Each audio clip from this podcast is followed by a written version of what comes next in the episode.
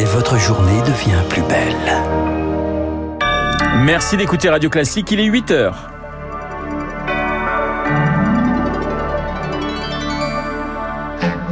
La matinale de Radio Classique avec Renaud Blanc. Et l'actualité de la nuit, c'est bien sûr l'annonce de l'inculpation de Donald Trump, une première pour un ancien président américain. Il dénonce une chasse aux sorcières, on en parle bien sûr dès le début de ce journal. L'autre grand titre, c'est la succession de Philippe Martinez à la tête de la CGT.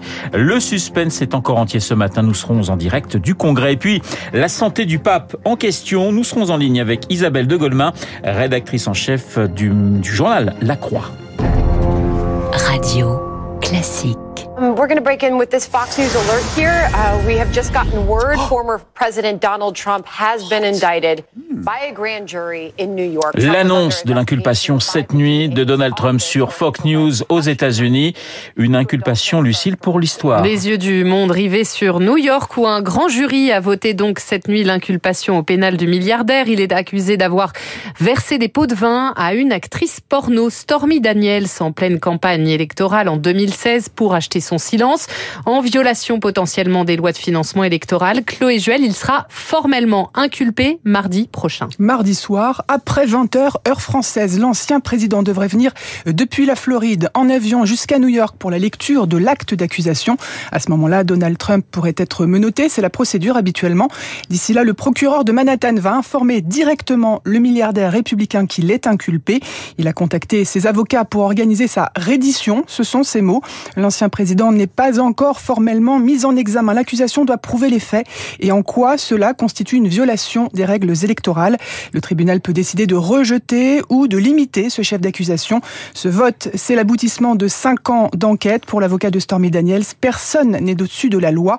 Donald Trump lui dénonce une chasse aux sorcières. Malgré tout, même condamné, il pourrait se représenter à la présidentielle. Le fait d'avoir un casier judiciaire vierge ne fait pas partie des critères d'éligibilité exigés par la Constitution américaine. La réaction de Donald Trump et la levée de bouclier tonitruante de tout le camp républicain dans la foulée, un acte digne du tiers-monde pour l'un de ses fils, une inculpation contraire aux valeurs de l'Amérique selon l'un de ses rivaux pour 2024, le gouverneur républicain de Floride, Ron DeSantis. Réaction également cette nuit de son ancien vice-président Mike Pence. Je pense que l'inculpation d'un ancien président des États-Unis est un affront. Et pour des millions d'Américains, ce n'est rien d'autre qu'une persécution politique. Mike Pence cette nuit sur CNN et pas de réaction ce matin en revanche côté démocrate de cette inculpation à venir. On en reparle évidemment juste après ce journal en longueur avec le géopolitologue Dominique Moisy. il sera mon invité effectivement à 8h15. Ils n'ont pas fermé l'œil de la nuit. Les plus hauts dirigeants de la CGT cherchent toujours un successeur à Philippe Martinez. Le congrès de la CGT qui doit s'achever aujourd'hui à Clermont-Ferrand s'accorde sur un nouveau porte-voix du syndicat s'avère encore moins facile que prévu. Bonjour Zoé Pallier, vous couvrez ce congrès pour Radio Classique. Vous aussi, vous avez passé la nuit à veiller et le suspense est toujours entier ce matin.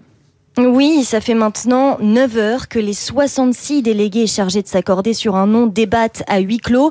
L'équipe proposée par Marie Buisson, la candidate officielle qui devait incarner la continuité, a été rejetée cette nuit. Pas d'accord non plus autour de ses l'autre favorite. D'autres noms peuvent encore émerger, comme celui de Sophie Binet, à la tête de la Fédération des cadres de la CGT, chargée de l'égalité femmes-hommes, mais rien n'est fixé. En tout cas, ça illustre bien l'ampleur des divisions au sein de la centrale. L'ambiance est très pesante ici au Congrès, avec des invectives et parfois des larmes. Écoutez le brouhaha qui a suivi certaines prises de de parole sur des sujets clivants comme les liens avec d'autres syndicats ou la transition énergétique. Oh, oh, oh en élargissant, les camarades, allez, un peu de sérénité. Ce matin, normalement, il va y avoir une passation de témoins sur scène entre l'équipe sortante et la nouvelle. Et puis après, eh bien, les congressistes veulent tout de suite retourner au combat, comprendre, amplifier le mouvement contre la réforme des retraites. A priori, quel que soit son ou sa nouvelle secrétaire générale, la CGT restera dans l'intersyndicale et se rendra au rendez-vous avec Elisabeth Borne mercredi prochain. Zoé Padier en direct du congrès de la CGT à Clermont-Ferrand pour Radio Classique. Elisabeth Borne attendue en tout cas aujourd'hui dans la Nièvre. Retour sur le terrain pour parler éducation en milieu rural. Premier déplacement en région depuis deux mois pour la première ministre. L'obligation vaccinale bientôt levée pour les soignants. C'est une recommandation de la Haute Autorité de Santé. Cela ouvre la voie à la réintégration des soignants non vaccinés à l'hôpital, entre autres, la fin d'une saga de 18 mois. Et puis en Grèce, un deuxième cheminot placé en détention provisoire ce matin, un mois après la pire catastrophe ferroviaire de l'histoire du pays. Elle a fait 57 morts. Cet inspecteur des chemins de fer est inculpé pour perturbation de la sécurité du trafic. Pratiquement 8h06 sur Radio Classique, direction à présent le, le Vatican avec la santé du pape François. Il a passé une deuxième nuit à l'hôpital, mais selon un communiqué du Saint-Siège, il a hier repris le travail. François, 86 ans, hospitalisé depuis mercredi à l'hôpital Gemini de Rome où il reçoit un traitement antibiotique pour une bronchite infectieuse. Nette amélioration de la santé du souverain pontife assure ses proches. Mais à une semaine de Pâques, pourra-t-il célébrer la messe des rameaux dimanche? Rien n'est encore décidé. Bonjour Isabelle de Goldman. Bonjour. Rédactrice en chef euh, du quotidien La Croix, ancienne correspondante euh, du journal à Rome. Un pape absent pour les rameaux à quelques jours de Pâques. Cela inquiète les, les catholiques du monde entier? Oui, ça inquiète parce que en fait, il est malade au mauvais moment quelque part, puisque je crois que la semaine sainte, c'est le moment le pire pour un pape en quelque sorte, parce qu'il y a beaucoup, il n'y a pas que les rameaux. Ensuite, il y a toutes les célébrations de la semaine sainte jusqu'à Pâques avec aussi la nuit de la nuit de Pâques hein, qui est donc tard le soir. Donc pour un homme de 86 ans qui là semble quand même assez gravement malade, c'est vrai que ça va être très dur. On rappelle hein, d'ailleurs que Pâques est pour les catholiques plus important que Noël. Hein.